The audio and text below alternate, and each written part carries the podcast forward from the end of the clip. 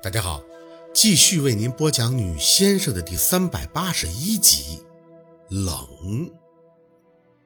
一连几天，宝四和陆佩的相处都很平静，你也可以说是暗潮涌动，也可以讲是他们俩都在有意的回避关于沈明雅那天说的事情。打从他走后，宝四和陆佩都很有默契的没就此事再多说一句。宝四清楚陆佩了解他。他知道家人对他的重要，所以宝四并不担心他会对他现在的姑姑做什么。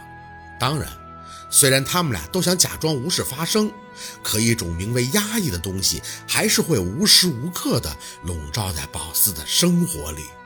每天，宝四都很机械，不很有规律的生活，吃肉锻炼。陆佩呢，在书房，宝四不打扰。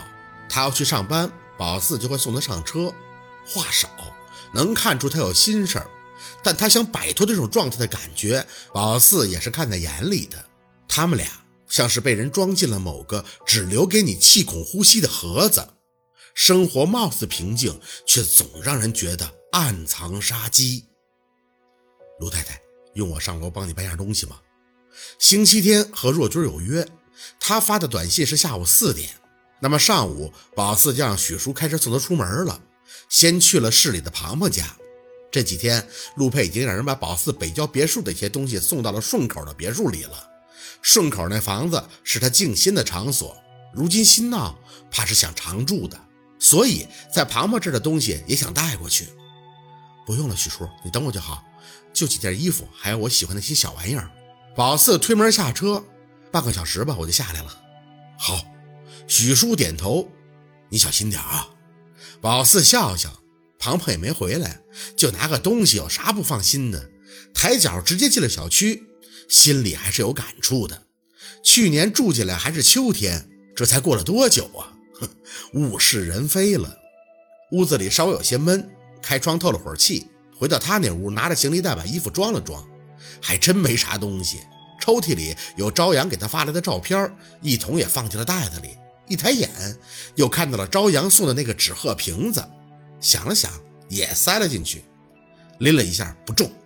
挨个屋看了一圈以后，宝四叹了口气，关好门窗就走了。呀，宝四！电梯门一开，就看到了王姨。她一见宝四，就是满脸的惊喜。哎，你最近去哪儿了？你弟弟还有那个胖乎乎的丫头呢？怎么都看不着影子了呀？宝四打了声招呼，笑笑。我弟弟出去玩了，庞庞过段时间就回来了。我现在住我男朋友那儿。王姨哦了一声，笑着看宝四。哦，哎，对了，前几天啊，我家有个亲戚还要看事儿，我还介绍你了呢。他给你打电话了吧？哦，打了。不过我最近休假，不接工作了。王姨不解，呀，为啥呀？你这是呀，戒指，这是结婚了呀？宝四笑着摇摇头，没呢，算是订婚了。哦，我就说嘛。那你这是要和男朋友去旅游吧？现在年轻人都这样，你们得先以家庭为重，等忙完自己的事儿再给人看事情。你们这行操心呐。叮，电梯门开了，王一正和宝四聊得热闹，一见外边没人，就纳闷的伸出脖子去看，这谁按的呀？没人呀，我关门了啊。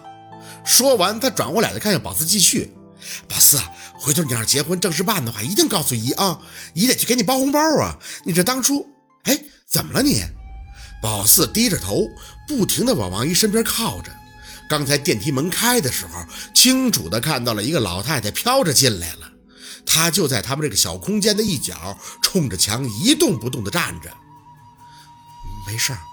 宝四莫名的发抖，不自觉地靠着王姨很近，有点冷。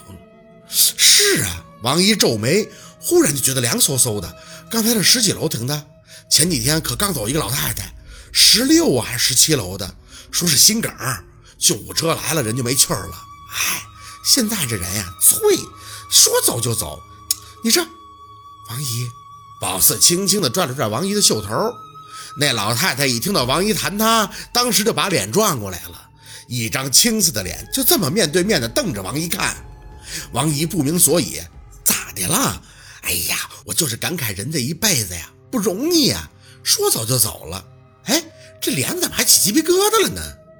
宝四战战兢兢的在这站着，这种身体不适是控制不住的。眼睛一抬，居然和那老太太对上了，瞳孔随即有些放大。那老太太见状，就直盯着宝四，干瘪瘪的嘴慢慢的牵起。宝四牙齿控制不住的打颤，想要崩溃的时候，听到电梯门“叮”的一声，外边有人要进来的同时，那老太太终于就消失了。妈呀，这刚才突然低了好几度！王姨扯着宝四的手出来，嘴里还在念叨。走到小区门口一看，宝四就有些惊讶：“宝四，你脸色咋这么差呀？”“啊，我没事。”宝四抬手晃了晃。王姨，门口有人等我，咱们回头再联系啊。哎，好，你慢点。宝四啊，没事去我家玩啊。宝四来不及应话，逃生般的出了小区，拉开车门就瘫坐了进去，嘴里喘着粗气，手一摸额头，全是虚汗。卢太太，你没事吧？发生什么事了吗？许叔帮忙把行李袋装好，看着宝四小心的询问。宝四摆摆手，示意他没事自己缓着休息就好。过了好久，宝四才出了一声。许叔，空调关了吧，我冷。许叔点头，他们俩就这么在车里待着。入夏了，天有些热，许叔一直在出汗，热的扯着自己衬衫来回呼扇的挺着在那陪他。宝四也一直在出汗，只是汗很凉很虚。宝四没想到这大白天出门也会这样，本来打算系上雪带的，后来又怕辟邪不成，反招来脏东西注意。如今这么一看，人气少的地方那是真不能去。下午四点，宝四准时到了若君约好的见面地点，还是有些惊讶的。很高档的酒店，按理说若君只是和他见一面，没必要约这么奢侈的地方啊。想着，看到酒店门口正在等他的薛若君，许叔直接把车开到了酒店正口，由门童帮宝四开门。下车以后，薛若君看着宝四，直接说道：“宝四瘦了呢，大半年没见了，冷不丁的这么面对面，宝四有些不适。”哦，还好，他脸色很白，看着宝四虽然轻笑，但眼里都是复杂的意味。说真的，宝四觉得今天的若君有些不对劲儿。她化了淡妆，还穿了一身很得体正式的女士套装，这么多年还真是第一次看到她这么打扮自己。咱们俩人不用来这么贵的地方消费。薛若君还是牵了牵嘴角，扯住宝四的手，很凉。哦，我约了人，来，我领你过去。谁呀？宝四有些不解地跟着他，你约了我爸不？夏叔叔，他还是轻笑，没回话。在服务员帮着摁下电梯以后，他做了个深呼吸，看向宝四。我给陆佩打电话了，和他聊了几句。你约的是陆佩？自然惊讶。陆佩可一个字儿没提呀。薛若君摇头。不是，我只是和他说，这当年的错呀，都是我犯的，和你无关。